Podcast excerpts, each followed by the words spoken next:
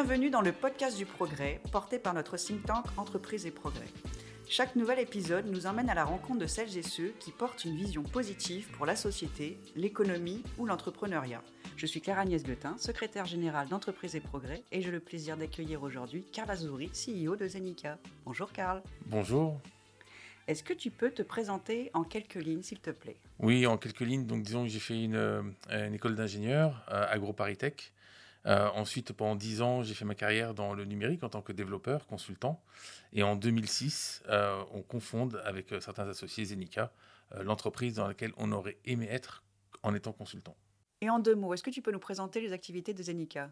Pour présenter Zenica en deux mots, voilà, moi j'ai l'habitude de dire en ce moment qu'il y a d'un côté le monde organique, de, l'autre côté le monde numérique, et nous, Zenica, on fait le lien entre les deux mondes.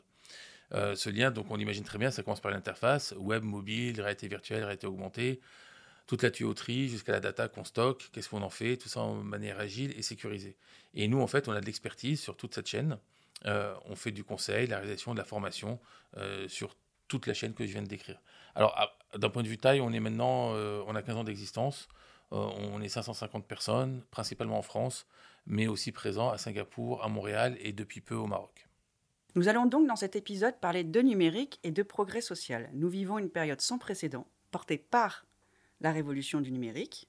Notre monde a été profondément bouleversé. Un monde désormais plus ouvert, plus connecté, peut-être plus juste aussi. En tout cas, chez Entreprise Progrès, nous y croyons. J'ai commencé par une définition qui est très chère chez nous. Qu'est-ce que pour toi, Karl, le progrès? Alors c'est une très bonne question, parce qu'il peut y avoir plusieurs réponses. Alors pour moi, le progrès, euh, c'est faire mieux demain euh, qu'hier. Et pour moi, en fait, ça se lie tout simplement à l'amélioration continue.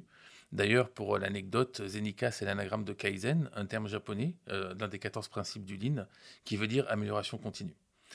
ce progrès, pour moi, donc cette amélioration continue, peut être vraiment sur plein de niveaux. c'est multidimensionnel, tant technique, financier, quand on parle de l'entreprise, mais c'est aussi l'amélioration de notre collaboration en interne, comment euh, les collaborateurs vivent euh, leurs conditions de travail, par exemple. Euh, typiquement, en ce moment, on s'adapte au Covid et on met en place une politique mobilité pour permettre à chacun de travailler vraiment de là où il le souhaite. c'est aussi le partage du savoir, le partage des bénéfices, que ce soit par la participation intéressement classique, mais aussi on est en train de mettre en place, par exemple, en ce moment, un FCPE pour permettre à tous les collaborateurs d'être actionnaires de leur entreprise. C'est aussi une meilleure interaction avec nos clients, un meilleur service qu'on peut proposer. Nous, on est dans le numérique, donc comment faire un numérique plus sobre, on en parlera tout à l'heure. Et si on parle plus précisément du progrès social, qu'est-ce que le progrès social pour toi? Voilà, donc en fait, quand on parle du progrès social dans l'entreprise, euh, c'est un changement de paradigme parce que c'est vrai qu'il y a quelques années, on disait souvent l'entreprise, voilà, son but premier, c'est de faire du profit. Et on justifiait ça. Euh, mais maintenant, je pense que l'entreprise, bien sûr, doit toujours faire du profit. C'est l'oxygène qui fait vivre l'entreprise. Par contre, son rôle principal, c'est euh, d'aider et d'avoir un rôle dans l'écosystème. Euh, que ce soit l'écosystème interne, externe, c'est les fournisseurs avec qui on travaille, c'est les conditions de travail. On passe 5 heures, 5 jours par semaine 8 heures par jour, une grande partie de son temps dans l'entreprise. Donc, comment on peut améliorer les conditions de travail, euh, comment on peut faire participer les collaborateurs au succès de l'entreprise, euh, financier, euh, pas que. Donc, c'est vraiment tout cet impact-là que l'entreprise doit avoir. Et c'est l'écosystème. Moi, je pense que les gouvernements sont là pour mettre en place des cadres, des règles, mais une fois que c'est fait, ça donne une direction, mais l'entreprise peut l'incarner et la faire vivre. Et, et c'est nous qui sommes les acteurs sur le terrain, en fait, pour accompagner cette transformation et ce progrès social. Et donc, question principale, comment le numérique peut contribuer à ce progrès social? Alors, le numérique peut contribuer de différentes manières au progrès social, et je vais commencer par peut-être un axe qui est euh, euh, le moins peut-être euh, prévisible. En fait, dans notre secteur, moi j'ai l'habitude de dire que le geek d'aujourd'hui, c'est la rockstar des années 60. Tout le monde veut recruter des développeurs, des compétences techniques. du coup, beaucoup d'entreprises rivalisent de créativité, parfois avéré ou pas, pour mettre des bonnes conditions de travail pour attirer des talents. Donc du coup, déjà, le numérique, de, par cette spécificité euh, liée à cette temporalité, autant dupliquer ce qui se fait dans nos entreprises pour l'appliquer dans tous les secteurs et pas que dans le secteur du numérique. Donc en gros, on peut gagner en progrès social dans les entreprises qui cherchent à recruter des techs, mais, mais on peut en profiter pour le déployer dans toutes les autres entreprises. Donc déjà, ça c'est un premier impact du numérique. Ensuite, le numérique, en simplifiant, a permis de démocratiser et de simplifier l'accès à l'information et aussi à la formation. Donc euh, l'information, ça peut être des comparateurs de prix, euh, et pour la formation, ça peut être des tutoriels qu'on va retrouver sur les réseaux sociaux ou autres. ça permet aussi de libérer la parole, ça permet de partager, ça permet aussi d'avoir des personnes qui se distinguent, qui créent du contenu de qualité et qui peuvent le rendre accessible à, beaucoup de monde. C'est aussi tout ce qui est financement participatif et autres. Donc le numérique aide énormément de ce point de vue-là. Et en fait, il y a un dernier point, et ça c'est une conviction que j'ai depuis quelques années, même avant le Covid, c'est que on doit pouvoir re-répartir le travail sur tout le territoire national et ne pas le concentrer dans certains endroits. Euh, comment occuper l'espace. Donc il ne s'agit pas d'être euh, en télétravail chez soi, mais d'être dans des, bureaux avec son équipe, mais pas forcément avec toute l'entreprise, mais avec son équipe. Et ça peut se faire vraiment sur tout le territoire. Et ça a d'énormes bénéfices en point de vue environnemental, déplacement et autres. Et j'ai toujours été convaincu que le numérique permet de le faire. Et la preuve, c'est que quand il y a eu le Covid, on a tous pris l'habitude de travailler de chez soi et on se rend compte qu'on peut effectivement travailler depuis un peu n'importe où, en fonction des métiers bien sûr, mais globalement ça se fait. Parlons de Zenica. Vous avez décidé chez Zenica de faire une entreprise libérée. C'est quoi exactement une entreprise libérée? Alors, c'est un terme qu'on peut voir régulièrement, effectivement, euh, que j'ai décidé de ne plus utiliser en fait en interne. Et on ne parle plus chez nous d'entreprise libérée, mais d'entreprise responsabilisante. Parce que l'entreprise libérée, euh, si c'est pas bien accompagné, etc., peut amener certains euh, travers. moi, ma définition d'entreprise responsabilisante, elle est la suivante. En fait, il s'agit d'abaisser le centre de gravité de la prise de décision euh, pour que d'autres personnes effectivement puissent décider et, être autonomes. Mais pour pouvoir faire ça euh, et que laisser d'autres personnes décider, il faut euh, trois critères. le premier critère, c'est les décisions doivent être prises dans l'intérêt de l'entreprise. Donc ça, faut jamais l'oublier. ça peut avoir pas mal d'impact. C'est pas pour une personne ou pour une agence ou pour une fonction. le deuxième critère, c'est tout simplement avoir toute l'information. Donc sans la bonne information ou sans une exhaustivité de l'information, c'est difficile de prendre des décisions. Et pour moi, ça a un énorme impact sur la transparence et la communication. Donc euh, je pourrais parler de pas mal d'exemples que nous mettons en place justement pour partager l'information, transmettre. Et le troisième critère euh, pour être une entreprise responsabilisante et déléguer la prise de décision, c'est d'être compétent. Alors, dit comme ça, ça peut faire un peu violent, mais en fait, on comprend très bien que quand on rejoint une entreprise à un stade donné de développement, pour un poste donné, on a les compétences qui sont été validées en entretien. Par contre, l'entreprise évolue, elle fait de la croissance, le poste évolue, donc les compétences évoluent. Donc c'est aussi toute la formation, l'accompagnement, le coaching, euh, pour pouvoir continuer à, être à l'aise et bien dans son poste. Donc voilà euh, un peu ce qu'on essaie de mettre en place ici euh, pour déléguer, ce qui nous permet en gros de favoriser l'innovation, de laisser les personnes compétente, responsable, autonome. Et dès que quelque chose prend, marche bien, ensuite on le duplique et on le généralise au niveau de toute l'entreprise. Et les entreprises qui sont sur ce chemin, des entreprises donc responsabilisantes, pour reprendre ton expression, qu'est-ce qu'elles ont exactement à y gagner et surtout quels sont les risques? En fait, pour moi, l'entreprise responsabilisante, mais aussi euh, euh, faire ce qu'il faut pour qu'il y ait un progrès social aussi dans l'entreprise, donc toute cette mission, euh, sont des, des éléments importants pour l'entreprise, pour plusieurs raisons. La première, ce qu'elles ont à y gagner, c'est que déjà, c'est la marque employeur.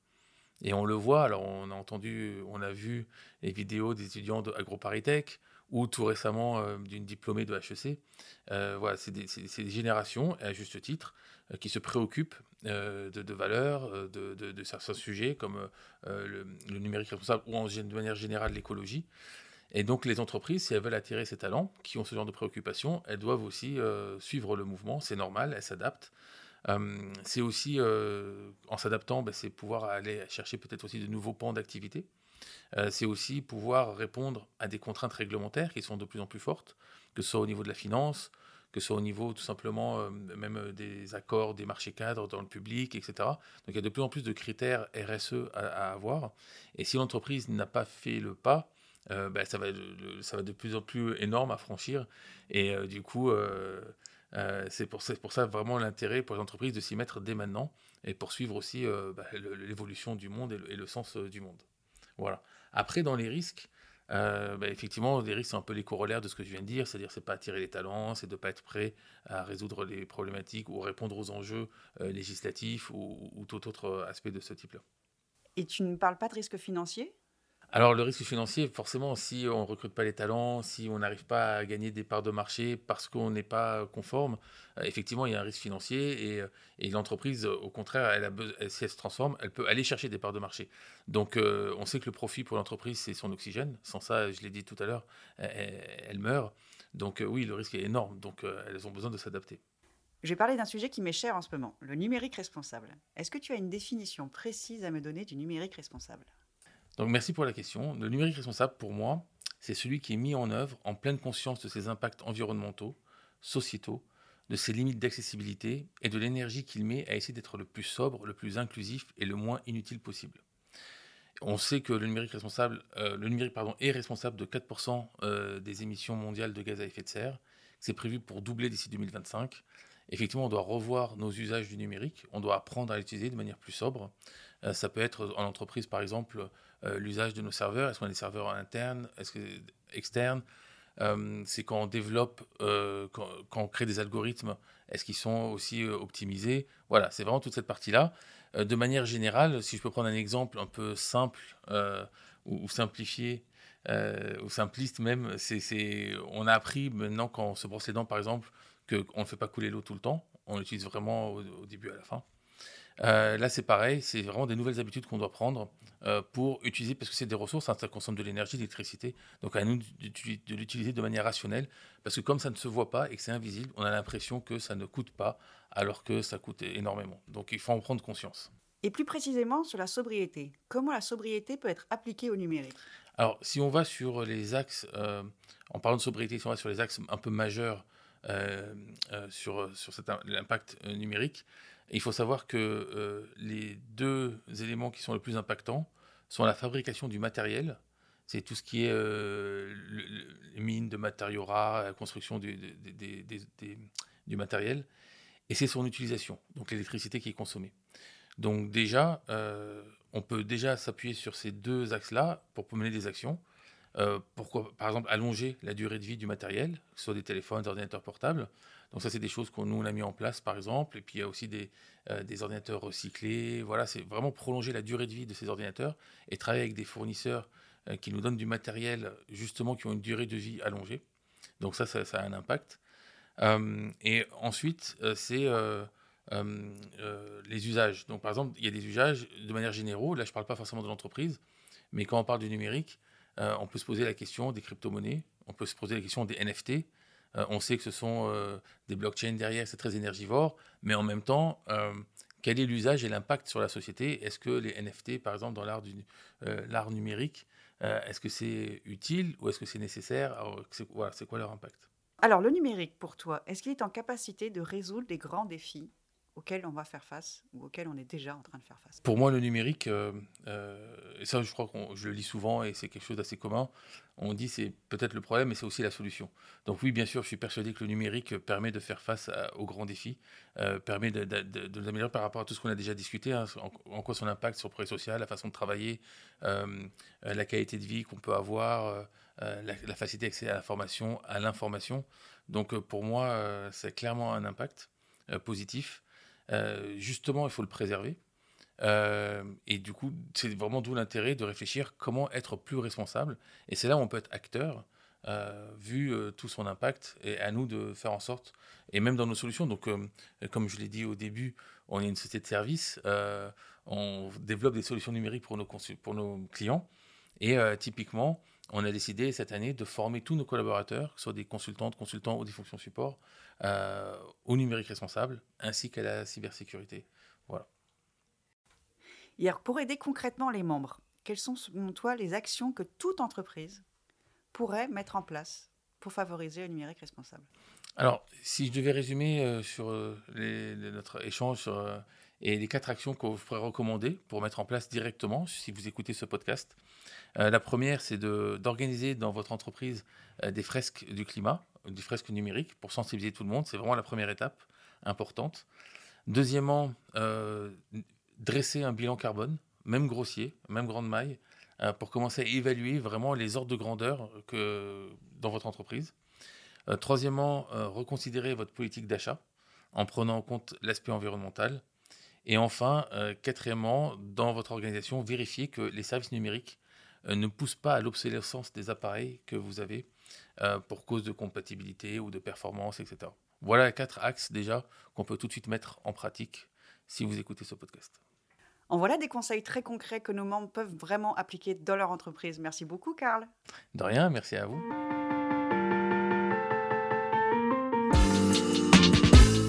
Merci pour votre écoute. Ce podcast est aussi à retrouver sur le site internet d'Entreprise et Progrès ainsi que sur vos plateformes d'écoute préférées. Si cet épisode vous a plu, merci de le partager largement autour de vous et aussi à nous suivre sur les réseaux sociaux en tapant dans vos barres de recherche Entreprise et Progrès. À bientôt!